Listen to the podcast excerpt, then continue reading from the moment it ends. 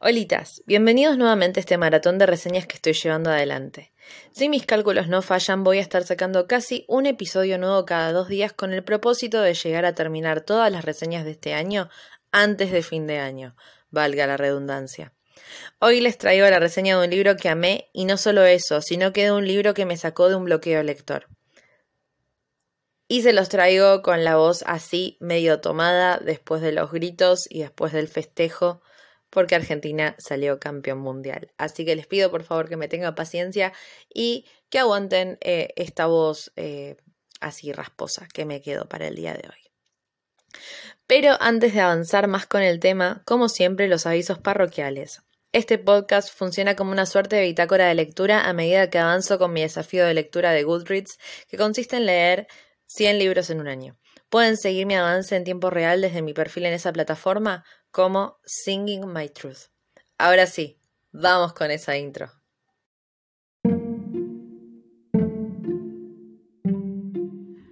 Hola, acompáñenme a abrir este libro y recorramos sus páginas juntos. Bienvenidos a Desafío 100 libros en un año.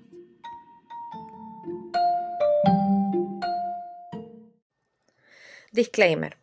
Este libro trata temas de salud mental que son de extrema sensibilidad, temas relacionados a la depresión, estrés postraumático, bulimia y anorexia. Por lo que, si en este momento te encontrás atravesando un momento difícil relacionado a cualquiera de estas cosas que acabo de mencionar, puede que este capítulo no sea para vos. Te invito entonces a visitar otros capítulos del podcast para que encuentres una lectura más adecuada para este momento en particular. Siempre que sea necesario, te vas a encontrar con este aviso al principio de un episodio.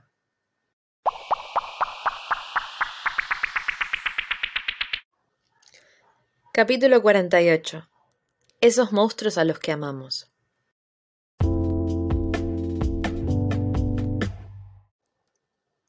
Cass necesita llegar a Texas antes de Navidad, cueste lo que cueste, incluso si eso significa subirse al coche de su misterioso compañero de trabajo, Henry Buckley.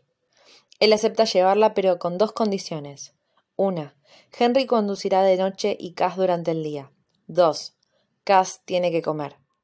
Ella acepta, pero a cambio Henry debe responder sus preguntas. Sin perder ni un minuto más se echan a la carretera. De la soledad Santa Bárbara al Hotel Encantado de Arizona, pasando por el supuesto ovni de Nuevo México, cada kilómetro los acerca más a su destino y saca a la luz los monstruosos secretos que ambos guardan. Esos monstruos a los que amamos es una historia sobre amor, pérdida, compasión y esperanza, una travesía que se queda clavada en el corazón. Hola Solis, ¿cómo están?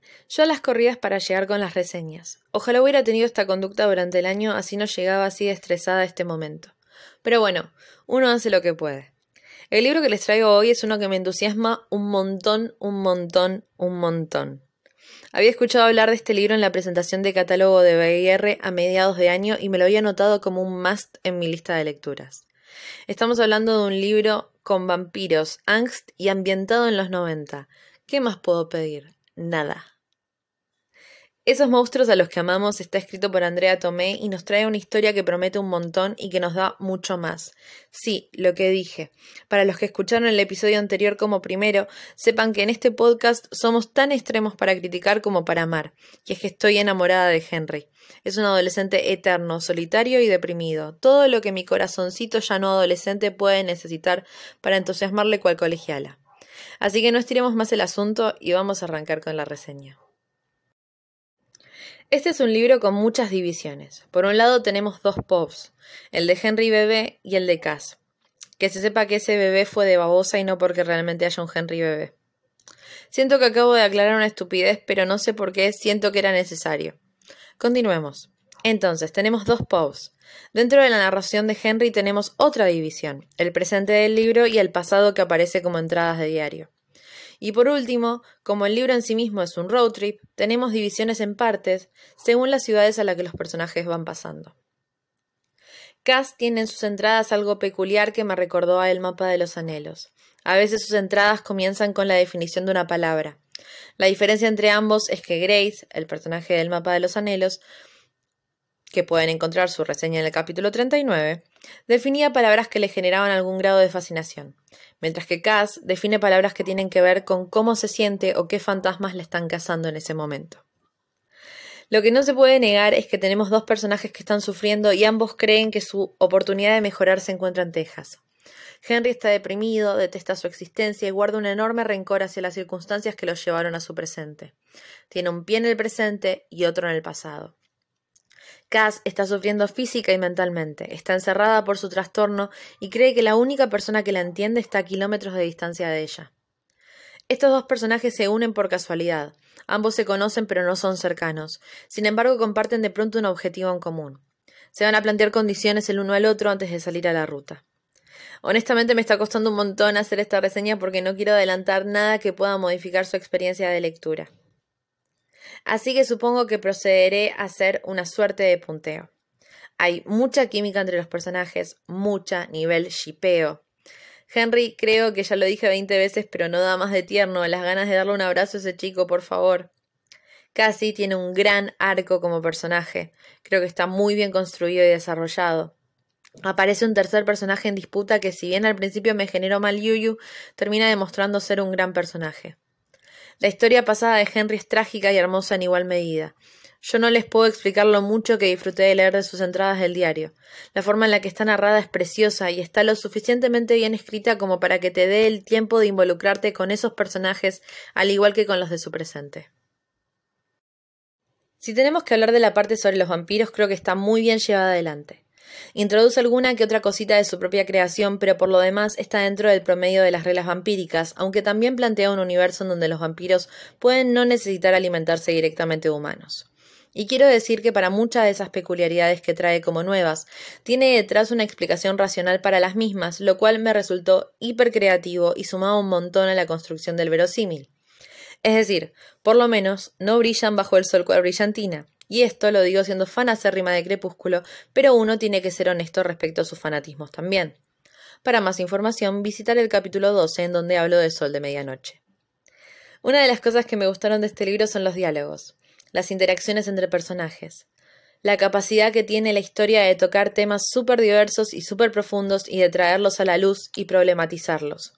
Claramente no puedo asegurar que todo esté bien tratado, porque mi entendimiento no alcanza la totalidad de los temas, pero al menos en los que sí me interpelan, puedo decir que me sentí segura y cómoda con la forma en la que fueron abordados. Hablamos de personajes, de los vampiros y de los temas. Hablemos del final. No es mi final favorito, pero es un final justo y consecuente. Tiene sentido con la historia y guarda cierta sensación de justicia.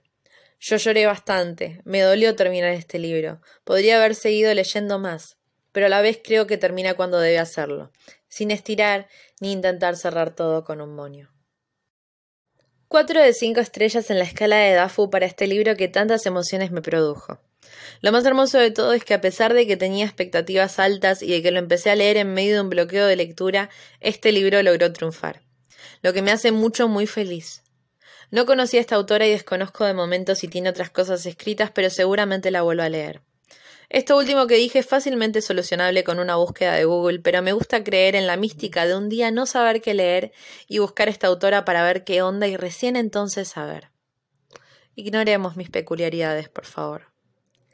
Creo que está de más decir que es un libro que disfruté muchísimo y que por ende lo súper recomiendo siempre teniendo en cuenta mi disclaimer. Creo que es un gran libro, pero que debe ser leído teniendo en cuenta los temas que trata. Esta historia nos deja un mensaje sobre cómo lo que queremos no es siempre lo que necesitamos y cómo nuestros objetivos pueden modificarse cuando apartamos la mirada de nosotros mismos. Es una historia esperanzadora y dramática, repleta de personajes queribles, y como dice su reseña, esos monstruos a los que amamos es una historia sobre amor, pérdida, compasión y esperanza, una travesía que se queda clavada en el corazón.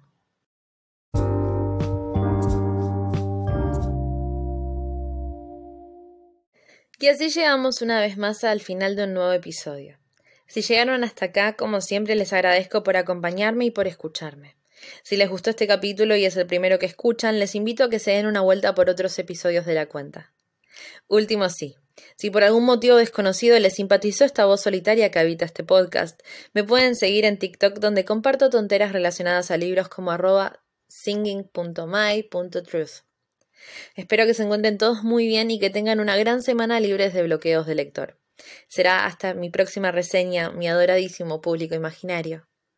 Chao, chao.